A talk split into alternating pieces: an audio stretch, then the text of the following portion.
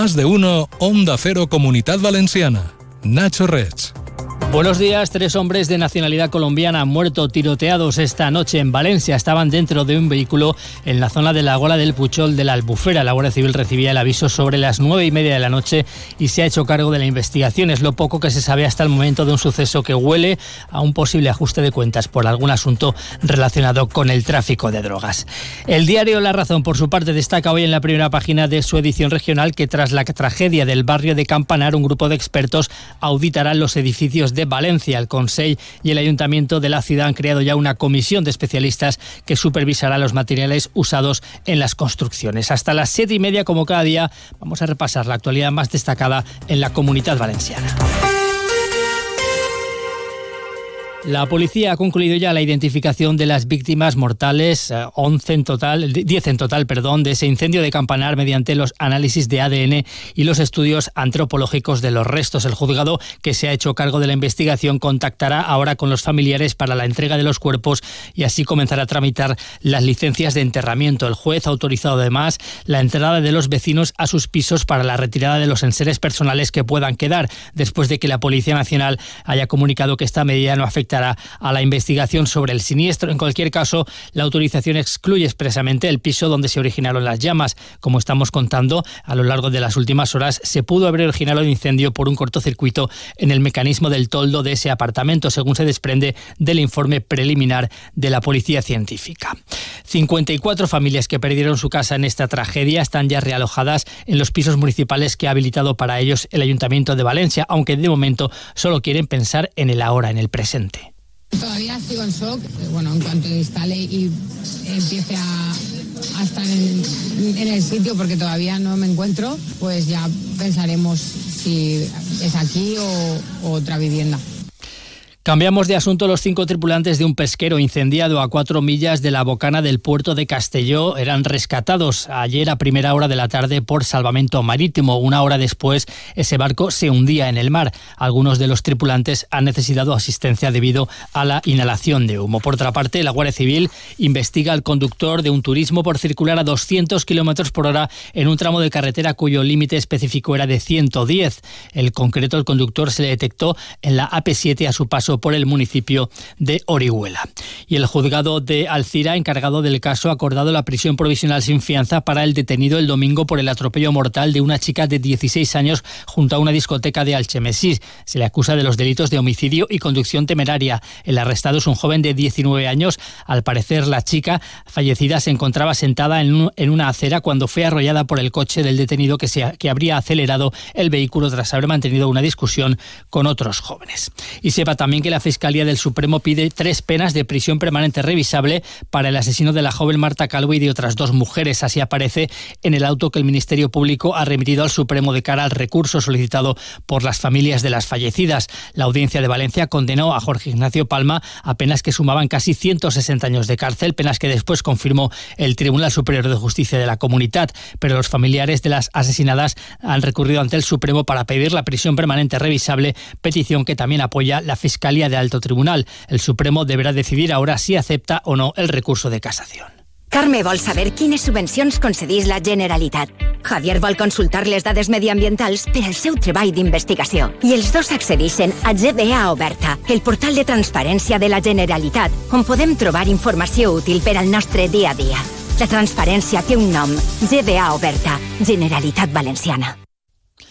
Este martes, los trabajadores de las estaciones de ITV de la Comunidad Valenciana han secundado de, manera mayoritaria la huelga convocada para protestar por las diferencias salariales que continúan todavía entre los empleados de las tres provincias de la comunidad que realizan el mismo trabajo. Movilizaciones que han secundado los principales sindicatos, entre ellos UGT. Su delegado en Redobán, Miguel Pérez Russo, asegura que las diferencias, tanto salariales como laborales, entre las instalaciones de las tres provincias son notables. Lo que queremos son las mismas condiciones laborales y salariales. Tenemos estaciones de ITV en Valencia y Castellón que tienen jornadas de 35 horas cuando nosotros tenemos jornadas de 40 horas. Hay algunas estaciones que no abren los sábados, nosotros sí que abrimos todos los sábados. Otras muchas condiciones, por ejemplo, llevamos ya un año, vamos a hacer el día 28 un año con, esta, con la nueva empresa, con Sitbal. nos hemos sentado a negociar las bases de un convenio Los sindicatos recuerdan que la Generalitat ya se comprometió a, realizar esa equiparación salarial. El paro se repetirá dentro de dos semanas, el próximo martes 12 de marzo.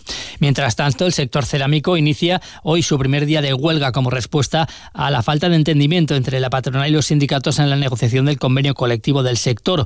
UGT y comisiones obreras confían en que el 90% de los trabajadores secunden el paro. Onda Cero Castellón, Juanjo Tobar. Un paro que se ha iniciado a las 6 de la mañana de hoy y que se repetirá el próximo viernes 1 de marzo. El portavoz de UGT es Antonio Durant. Reivindicando un convenio que no empobrezca más a las personas trabajadoras del sector.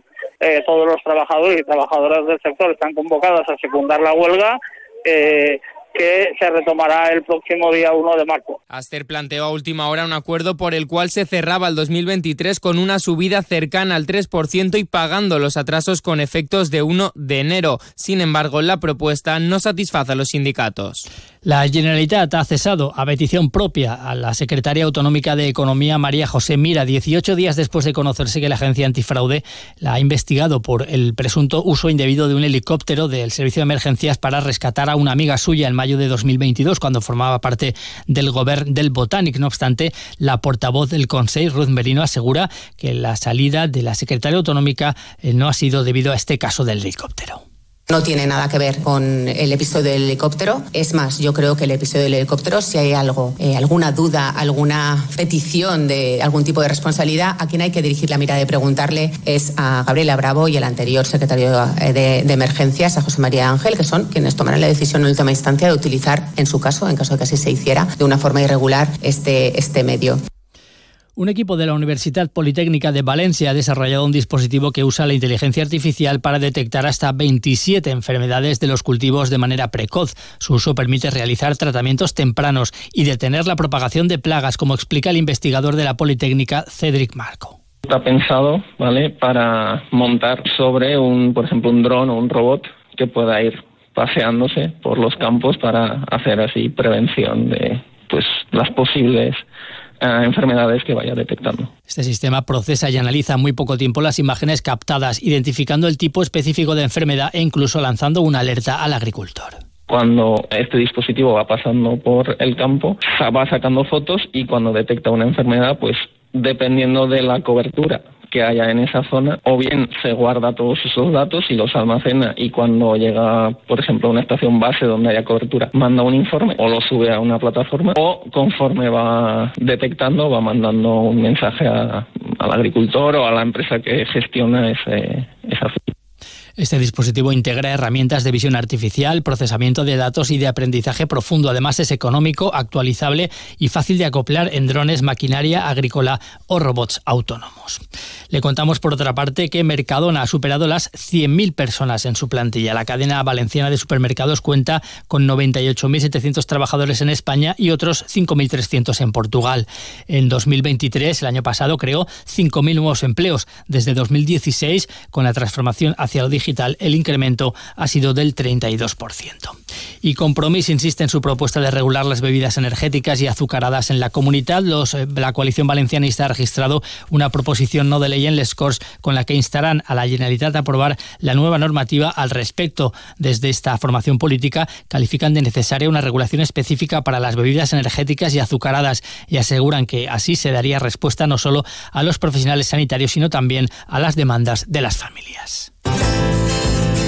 Tiendas Milar le ofrece la información del tiempo. Hoy predominará el cielo poco nuboso con algunos intervalos de nubes en la mitad norte en esta primera mitad del día. El viento va a soplar flojo con rachas moderadas que pueden ser ocasionalmente muy fuertes en la mitad norte de la comunidad. Temperaturas en ascenso con máximas que en las capitales de provincia serán de 21 grados en Valencia y de 19 en Castelló y en Alicante. En Milar sabemos lo que te importa. ¿Sabías que el aire acondicionado con bomba de calor es la mejor opción para tus necesidades de calefacción en invierno? Ahorras energía, reduces emisiones, dinero en tu factura y tendrás control preciso de la temperatura todo el año. ¿A qué estás esperando? Ven a tu tienda Milar, pídenos presupuesto y olvídate de pasar frío en invierno y calor en verano. Aquí lo dejamos, siguen ahora escuchando más noticias de España y del mundo en Onda Cero.